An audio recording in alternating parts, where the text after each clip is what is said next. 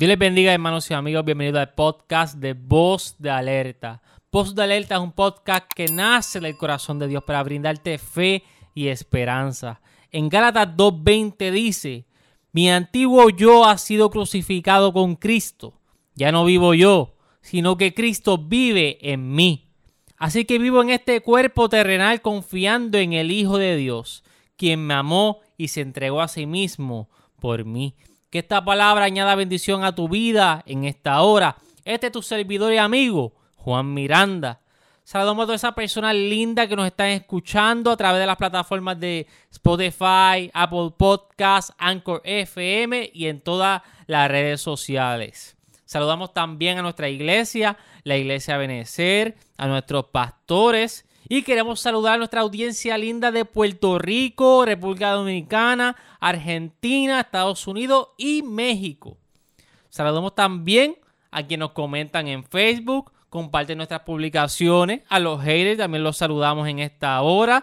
Recuerden que los amamos y seguiremos predicando el Evangelio precioso de Jesucristo. Un saludo especial a José Mendoza, quien aceptó al Señor Jesús como su Salvador. Estamos orando por ti y recuerda que tu milagro viene de camino. En este podcast vas a encontrar reflexiones, entrevistas, estudios bíblicos y mucho más. A todas las personas que nos están escuchando, compartan esta programación que será de bendición para las vidas y recuerda que hay un alma que necesita de Jesús. En esta semana, hermano John, el técnico de nuestro programa Voz de Alerta, estuve escuchando un mensaje que ministró mi vida de mi amigo y hermano Eliun Morales, el pastor Eliun Morales, o como yo le digo, Sammy. Y quería compartir ese mensaje que ministró mi vida con la audiencia de Voz de Alerta. Así que los dejo con el mensaje de nuestro hermano Sammy, el pastor Eliun Morales. Dios me los bendiga.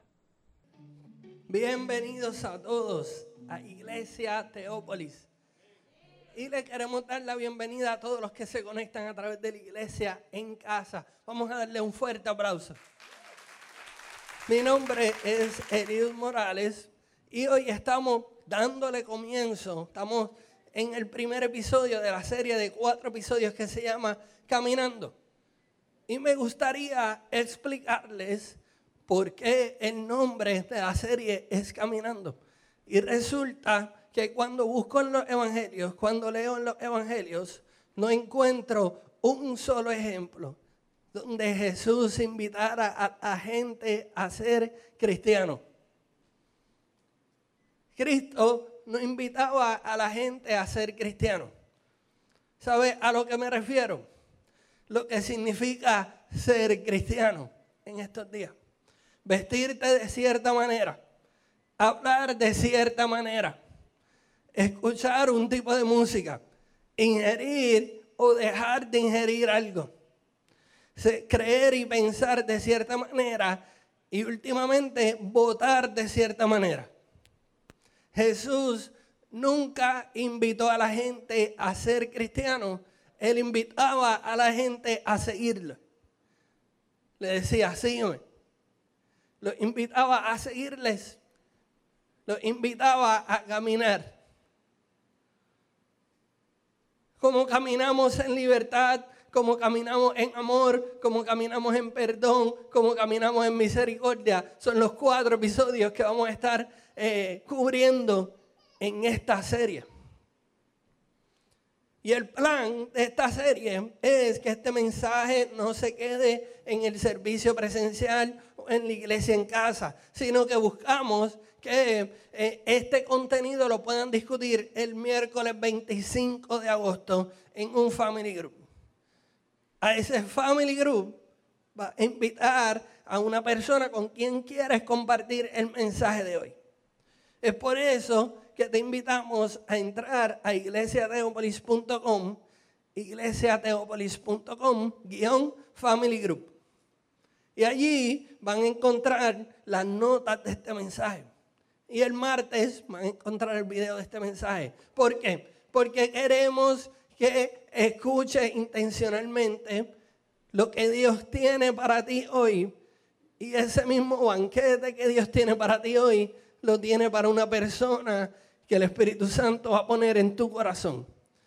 Y si no sabes quién es, está bien pendiente, porque el miércoles, antes del miércoles 25 de agosto, te lo va a poner de frente y vas a cruzar. Eso es si aprendemos a caminar siguiendo a Jesús.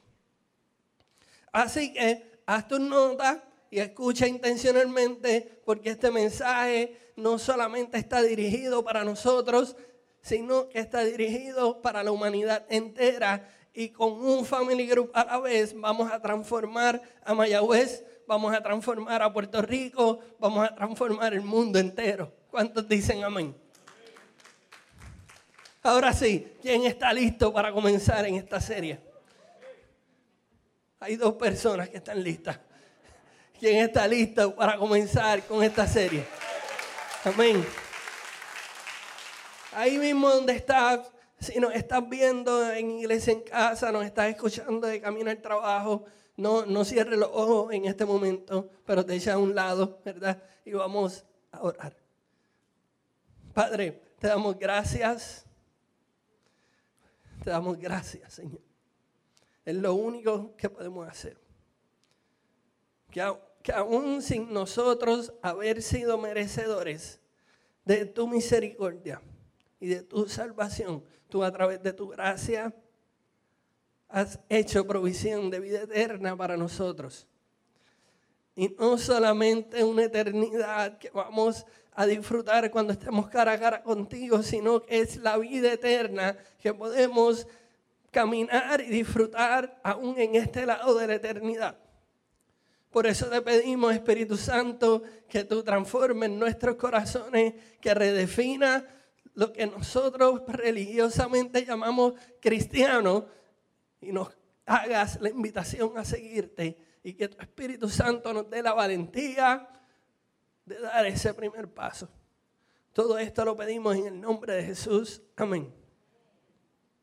El pensamiento central de esta serie es el siguiente. Jesús nos invita a caminar en libertad, en amor, en misericordia y perdón. Y la pregunta que debemos hacernos es cómo respondemos a esa invitación. En este primer episodio estaremos hablando de caminar en libertad. Y si les pasa igual que a mí, su definición de libertad quedará totalmente redefinida. Y esto precisamente es lo que ha sucedido en mi vida. Ha sido totalmente redefinida por Cristo. Mi oración es que encuentre un nuevo propósito en Cristo. Que el Evangelio redefina tu caminar que el Evangelio redefina tu caminar, nuestro caminar. Algunos podrán pensar, ¿por qué debemos redefinir nuestro concepto de libertad? Mi contestación es la siguiente y me gustaría que tomaras nota porque esto es lo que vas a compartir en el Family Group. Todos, todos estamos dispuestos a vivir esclavizados para probar que somos libres. Todos estamos dispuestos a vivir esclavizados para probar que somos libres. Es la versión de la libertad que hemos aprendido y en la que caminamos. Y cuando digo todos, me refiero a los creyentes y a los no creyentes. De seguro hay alguien que debe estar pensando lo siguiente. ¿Esclavo de qué? Si yo soy creyente, debe estar equivocado. No soy esclavo de nada.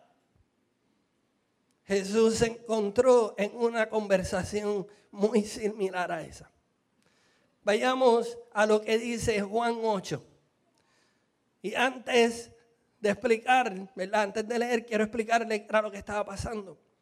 Jesús se encontraba frente a unos creyentes que estaban eh, eh, anonadados por la enseñanza, por un versículo especial de la enseñanza donde Jesús les, dije, les dice, yo los voy a hacer libres.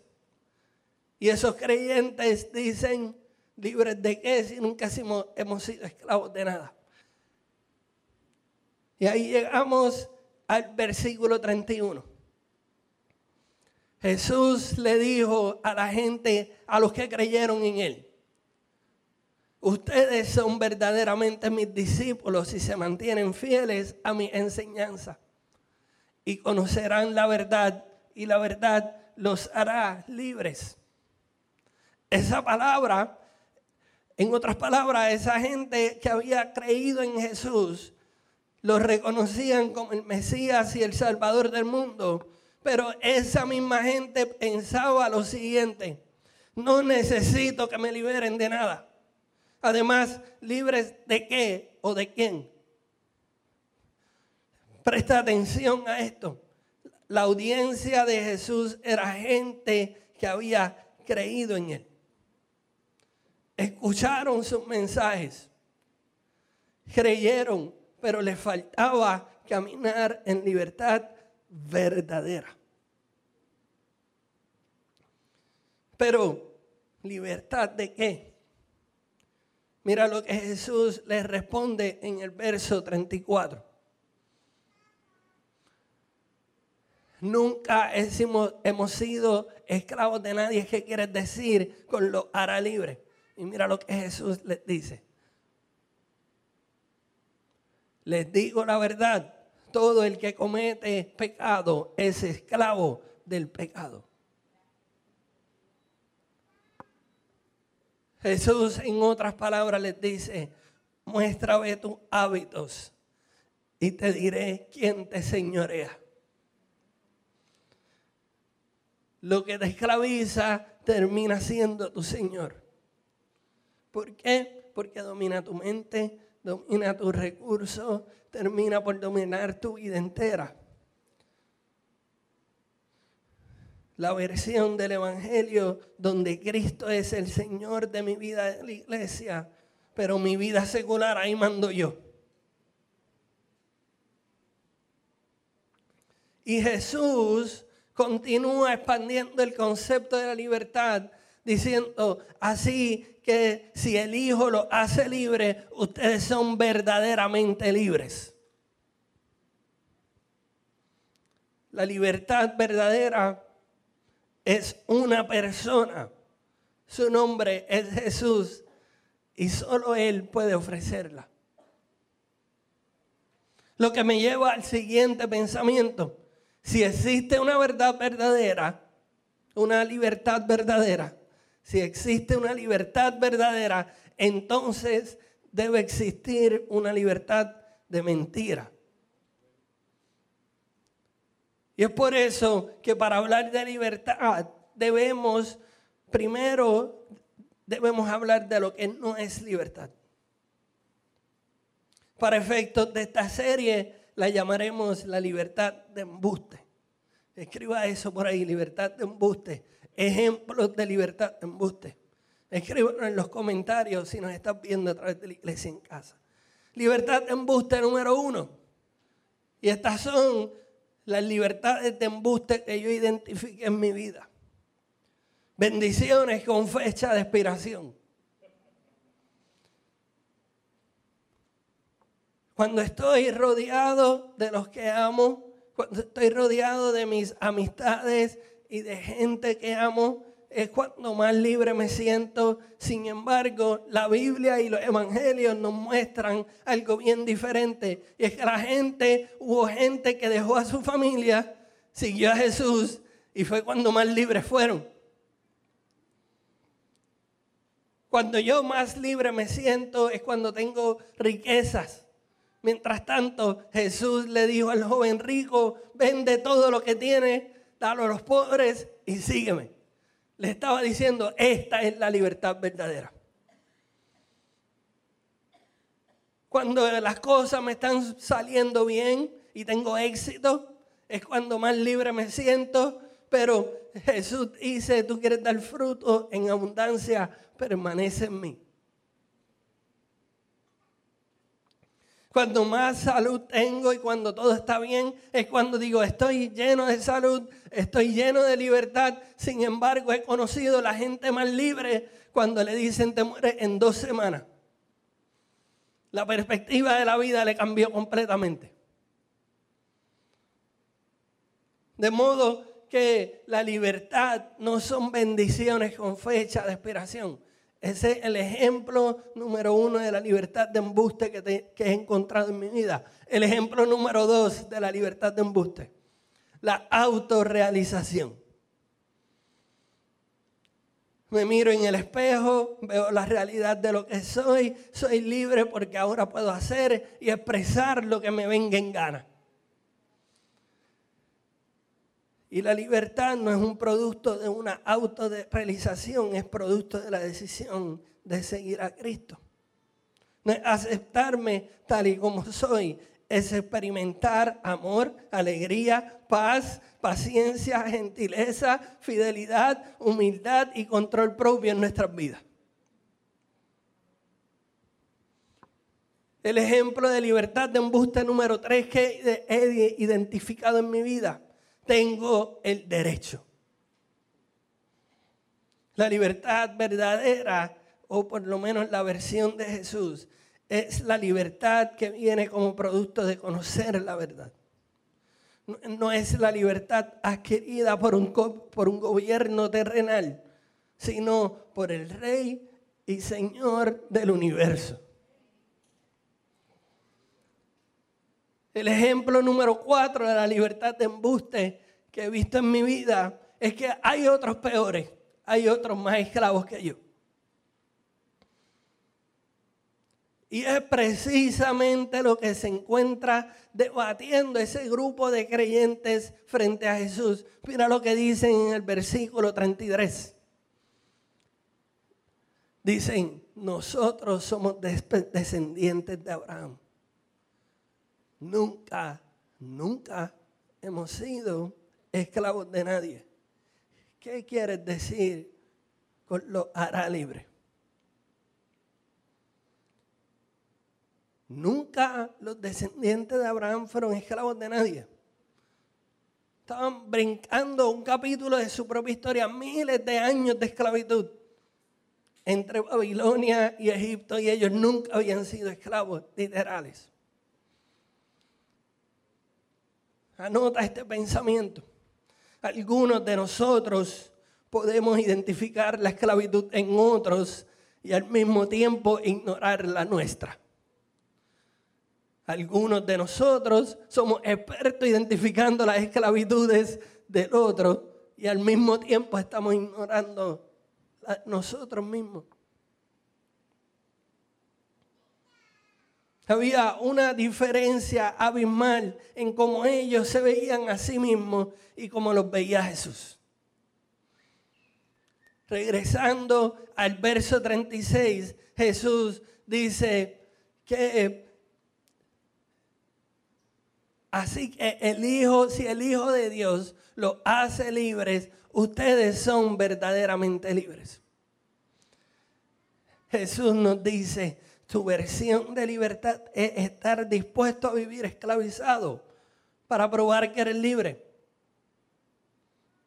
Piénsenlo bien.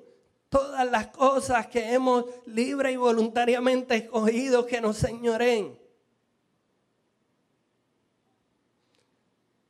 Pero la versión de Cristo es, solo yo puedo ofrecer la libertad verdadera. Tu libertad no puede ser verdadera porque no viene de mí. Solo en Jesús podemos encontrar la libertad verdadera. Solo siguiendo a Jesús, solo conociendo la verdad, solo reconociendo que hay una diferencia abismal entre cómo yo me percibo a cómo Jesús me ve. Y quizás te estás preguntando con mucha razón, pero ¿por qué tanto rollo con esto de la libertad? Mira, deja que la gente sea libre para escoger vivir una libertad de embuste. Y si no eres cristiano o no te consideras seguidor de Jesús, tienes la razón. Esto no te aplica. Pero aquellos que sí nos llamamos cristianos, no tenemos otra opción. Sin embargo, algunos de nosotros tenemos un mal concepto de la libertad y por eso no podemos caminar en libertad verdadera para amar, para hacer misericordia, para libertad para perdonar. El problema es el siguiente, y aquí es donde mi mente empieza a hacer preguntas, ¿verdad? Este concepto. Pues si tenemos un concepto erróneo de la libertad, entonces significa, por ende, por lo tanto, tengo un concepto erróneo de lo que es la esclavitud. No puedo identificar lo que es la libertad verdadera, entonces soy incapaz de identificar si soy esclavo. Permítame sugerirle lo siguiente. La razón por la que algunos de nosotros caemos una y otra vez con el mismo pecado es porque no hemos renunciado a ser esclavos de nuestras emociones. Así como lo oye. Pero ¿estás seguro? ¿Estás seguro de eso de emociones? Eso suena muy esotérico. Eso suena muy, muy sobre espiritual. E, eso. Bueno, Romanos 6:22 nos enseña que el creyente ya es libre de la esclavitud del pecado. Entonces, ¿por qué se me hace a mí tan difícil caminar en libertad verdadera? Y esta última pregunta es una que me hice por mucho tiempo. Quizás te has preguntado lo mismo y al no poder contestarla con sinceridad, has abandonado la fe. Quizás hoy te encuentras contemplando abandonar la fe, porque esto de ser libres de la esclavitud del pecado no es algo que has podido hacer. Y entonces has llegado a pensar, esto de la fe simplemente no es para mí. No estoy hecho para esto. Aquí hablan de libertad y yo no siento esa libertad. Así que esto de la fe no puede ser para mí. Entonces, yo pregunto, ¿es posible caminar en libertad? Y si es posible, ¿cómo lo hago? Esa es la pregunta importante, porque si no se queda en un mensaje brutal, mucha información brutal, eh, una manera diferente de ver la iglesia y ver la, y ver la, Biblia y, y, el Evangelio, pero no hay una transformación en mi interior. La pregunta que nos debemos hacer, la pregunta que te hago en este, en este episodio es, ¿es posible caminar en libertad? ¿Quieres caminar en libertad? El primer paso es llamar el pecado como Dios lo llama.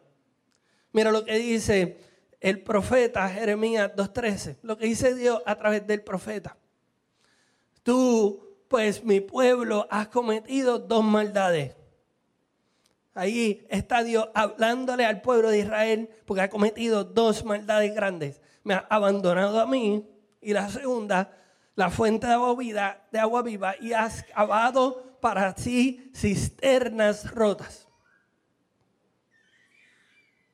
Dios curioso que Dios usa la ilustración de cisternas rotas para describir el pecado. Él lo usa para ilustrar lo que hacemos cuando pecamos. Buscamos sustituir a Dios una fuente de agua viva con cisternas incapaces de retener agua.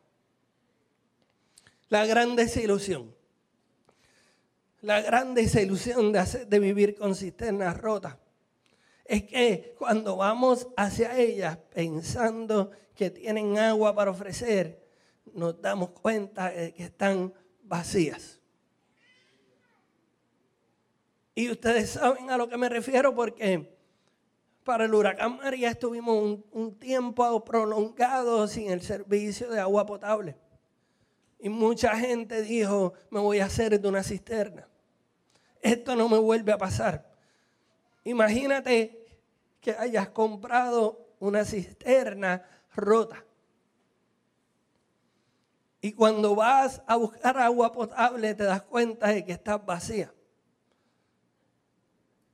Es el mismo proceso una y otra vez por el que pasamos cuando estamos esclavos del pecado. Así que la herramienta número uno, y quiero que la noten, quiero que la escriban en los comentarios, es precisamente eso, cisternas rotas. Todos tenemos cisternas rotas en nuestra vida, áreas que no han sido llenas y saciadas por Dios.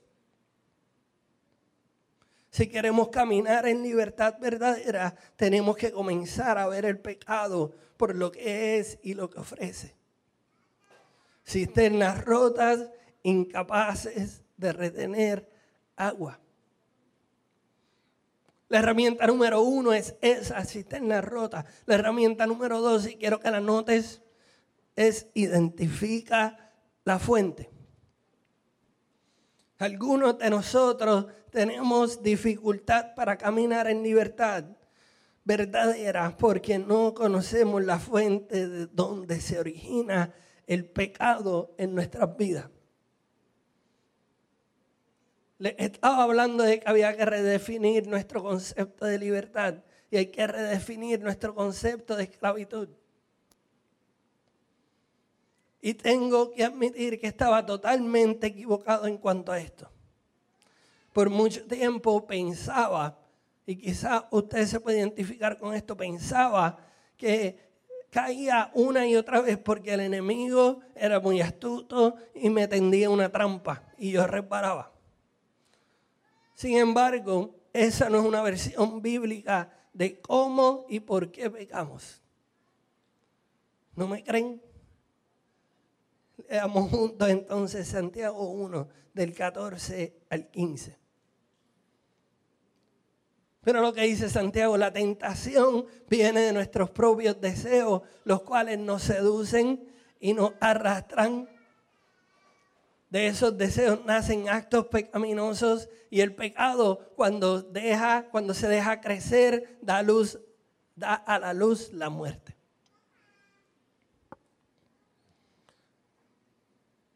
Anota este pensamiento. Y a lo mejor va a ser lo más poderoso que anote y lo que el Espíritu Santo te revele hoy o te ilumine hoy. Te va a decir lo siguiente la fuente del pecado en mi vida son mis deseos. La fuente del pecado en tu vida son tus deseos. Me seducen, me arrastran y me llevan a escoger la muerte. Y pensándolo bien hace sentido. Tengo que admitir que he participado y he dirigido el 100% de las malas decisiones en mi vida.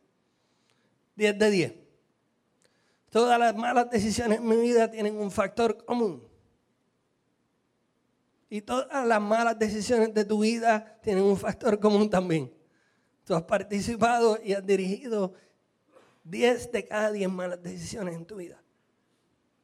Además, no existe un solo ejemplo bíblico donde alguien peca y escoge mal porque el enemigo le tendió una trampa. No dice, y el enemigo muy astuto vino y tendió una, una trampa y David pecó. No. Todas las malas decisiones, todo el pecado son precedidos. Lo que viene antes es un pico emocional. Para arriba o para abajo. Pedro temió por su vida, así que negó a Jesús. David fue seducido y arrastrado por sus deseos lujuriosos, terminó adulterando y asesinando. Jonás se enojó de gran manera y desobedeció el mandato de Dios. Elías estuvo depresivo por temor a ser asesinado y se escondió pidiéndole a Dios que le quitara la vida. Y el ejemplo que veremos hoy Esaú vendió su primogenitura porque según él se estaba muriendo de hambre. Vayamos a Génesis 25, del 29 al 34. Versículos 29, 30 y 31. Cierto día, mientras Jacob preparaba el guiso, Esaú regresó del desierto agotado y hambriento. Préstenle atención a esas dos palabras. Él estaba agotado y estaba hambriento. Esaú le dijo a Jacob lo siguiente, me muero de hambre. Dame un poco de ese guiso rojo. Así es como Esaú tuvo, obtuvo su otro nombre, Edom, que significa rojo. Pasa al, próximo, al 32. Mira que me estoy muriendo de hambre, dijo Esaú, de qué me sirven ahora los derechos del hijo mayor. Vamos a retroceder un poquito. Porque precisamente en ese verso 32 es donde vemos que Esaú estaba siendo víctima de sus emociones. Y ustedes saben de lo que estoy hablando. Hizo esa transición entre quiero un guiso rojo a necesito un guiso rojo. Ya no es lo que yo quiero y deseo. Ahora lo necesito, si no me muero. Anoten esto por ahí. Las emociones son reales, pero no son la realidad. Las emociones son reales, pero no son la realidad. Hagamos un ejercicio de verificación de los hechos. ¿Cómo se sentía Esaú cansado y hambriento? ¿Verdaderamente se moriría de hambre si no comía? No creo. Era un buen negocio lo que él le estaba proponiendo. O lo que Jacob le estaba proponiendo. Vender su primogenitura por un plato de guiso rojo. No. Y lo primero que me llama la atención de eso es este pensamiento sarcástico. No hay nada como el amor entre hermanos. Jacob estaba aprovechándose del hambre de su hermano. No hay nada como el como, como amor de hermano. Pero ¿quién estaría dispuesto a hacer un negocio tan malo? La respuesta sincera es yo estaría dispuesto. Y la respuesta sincera es usted estaría dispuesto.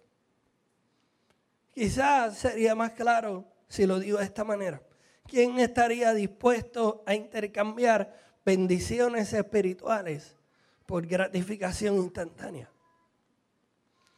La respuesta sincera es, yo estaría dispuesto. Y la respuesta sincera es, usted estaría dispuesto también. Y lo segundo que me llama la atención de ese momento es las siguientes palabras de Esaú. ¿De qué me sirven ahora los derechos de hijo mayor? ¿Para qué me sirven? Me llama la atención lo siguiente, porque si nuestro pecado y nuestras malas decisiones vienen de nuestros propios deseos, entonces esa expresión de Saúl siempre estuvo allí. Solo que el hambre y el cansancio y la frustración removieron toda inhibición que existió en algún momento para expresarlo.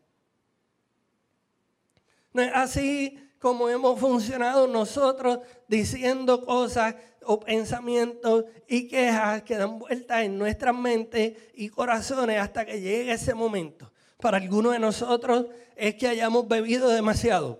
Para otros es un fuerte coraje. Y quizás para otros es una, una emoción positiva lo que nos lleva a decir y decidirnos por lo que en otras circunstancias ni siquiera hubiésemos considerado. Bien lo dijo Jesús, de la abundancia del corazón habla la boca. Así que ese pensamiento de menosprecio a su primogenitura siempre estuvo ahí. Sigamos con el próximo versículo. Pero Jacob muy astutamente le dijo, primero tienes que jurar que los derechos del hijo mayor me pertenecen a mí. Así que Esaú hizo un juramento mediante el cual vendía todos sus derechos del hijo mayor a su hermano Jacob. Entonces Jacob le dio a Esaú el guiso de lentejas y algo de pan. Esaú comió y luego se levantó y se fue. Así mostró desprecio por sus derechos del hijo mayor. Algo que me rompe el corazón es que Esaú estaba intercambiando la frase por la que Dios miles de años después iba a utilizar para presentarse. Yo soy el Dios de Abraham, el Dios de Moisés, el Dios de, Isaac y de Jacob. Ese Jacob se supone que hubiese sido Esaú.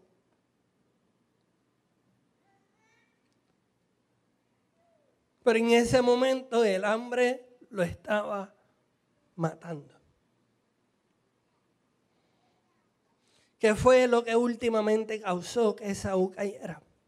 El hambre, el cansancio, la trampa de su hermano, las circunstancias que estaban alrededor.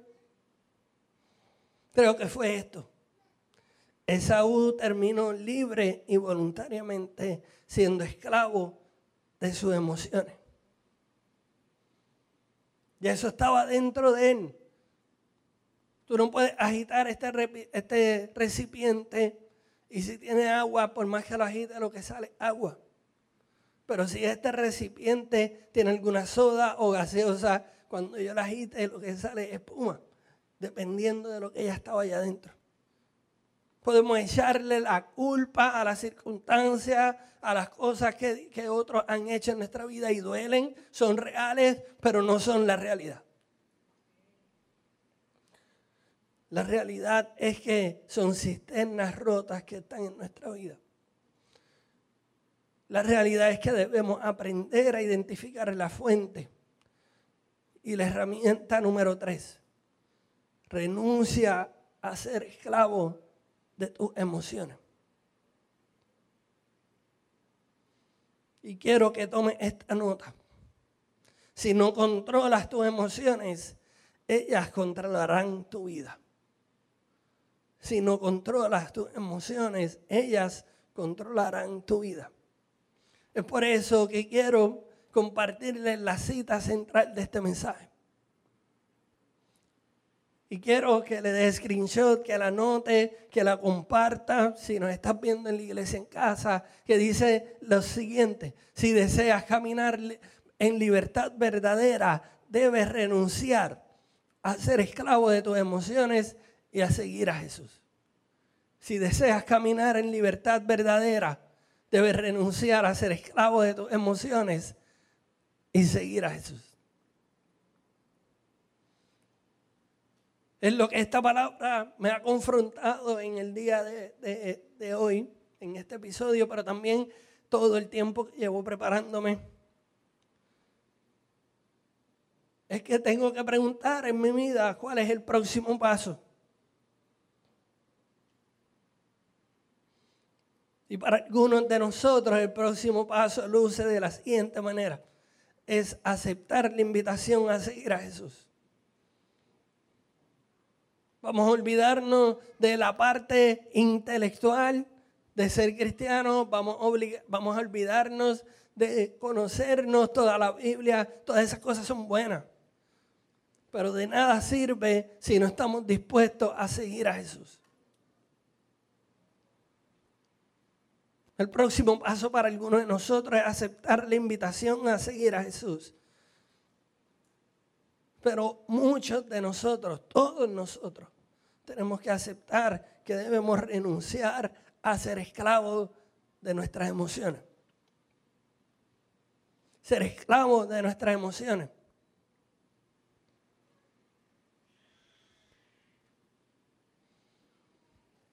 Y creo que es un mensaje poderoso que debemos compartir con, la, con esa gente que el Espíritu y que Dios ha puesto en nuestra vida, en nuestro camino debemos compartir esto en un family group. Por eso les recuerdo que entren a iglesiateopolis.com slash family group. Porque queremos que el Evangelio, que la verdad verdadera, la libertad verdadera, haga que la gente la conozca la transforme y la liberte. Porque no podemos hablar del Evangelio si somos esclavos de nuestras emociones. Y para algunos de nosotros, lo que nos ha traído hasta aquí es que ya estamos cansados de caminar en una libertad fingida. Y hemos visto cómo ese, esa carga se ha vuelto pesada, difícil de llevar. Y creo que hoy Jesús y el Espíritu Santo te dicen, tengo un yugo, tengo una carga para ti ligera que vas a poder llevar. Solamente da un paso y sígueme. Esa es la invitación que estamos haciendo hoy. No a ser cristiano, no a, vestirte de cierta manera, no a hablar de cierta manera, no a, tener, ¿verdad? Cumplir con los requisitos de lo que significa ser cristiano en este lado del mundo sino a transformar nuestra vida y nuestra mente a seguir a Jesús, a caminar.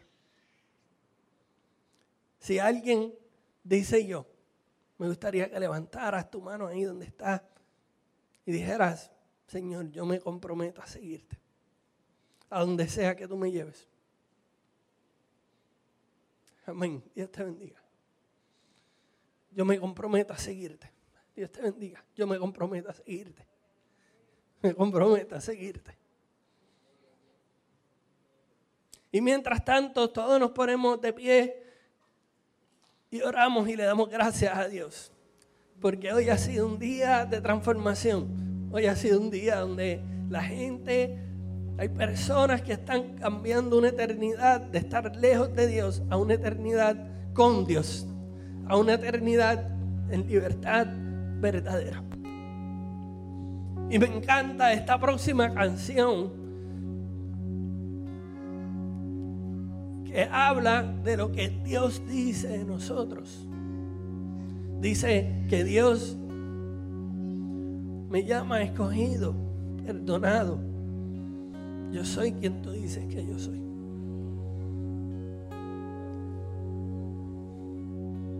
Oremos.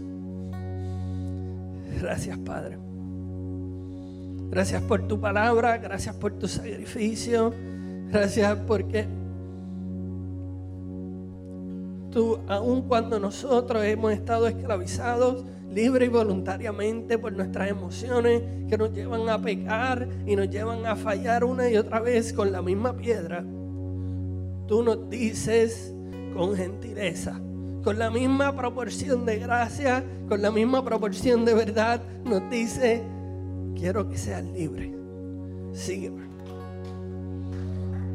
Y hoy hay personas que han escogido seguirte aún hasta el fin de la tierra, creyendo que tú eres el Mesías, que tú eres el Salvador del mundo, creyendo en que tú estarás con nosotros hasta el fin del mundo. Y hoy te celebramos y hoy queremos cantar que ya no seremos más lo que nosotros entendemos de nosotros mismos, sino que seremos lo que tú dices quiénes somos. Te damos gracias, Señor. En el nombre de Jesús. Amén.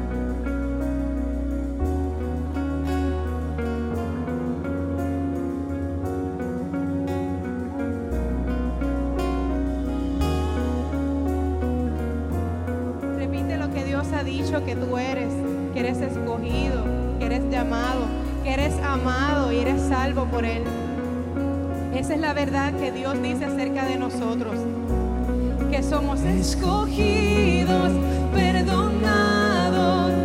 Yo soy quien dices que soy. Vas conmigo a mi lado. Yo soy quien dices que soy. Escogido, perdonado. Yo soy quien dices que soy. Vas conmigo soy quien dices. Dilo como que lo crees.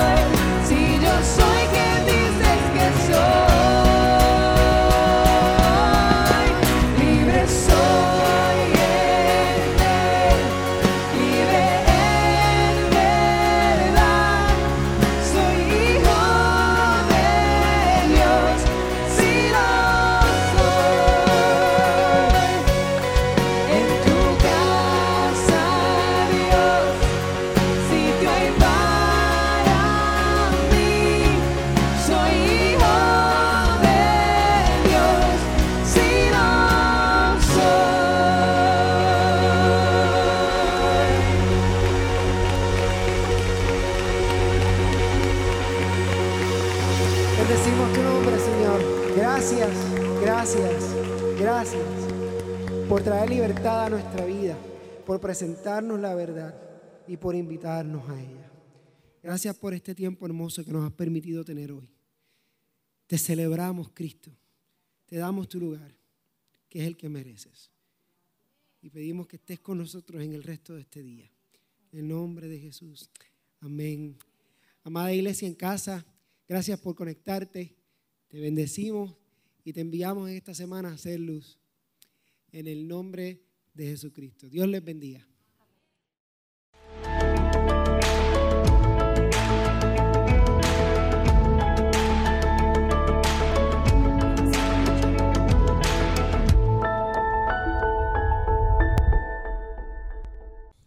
Hermoso mensaje por el pastor Sammy. Le agradezco a él, a su esposa Nicole, de la iglesia de Eópolis, por compartir ese mensaje con la audiencia de Voz de Alerta. Y recuerden, los esperamos el próximo domingo a las 8 de la noche en Voz de Alerta. Voz de Alerta Ministry, restaurando el caído.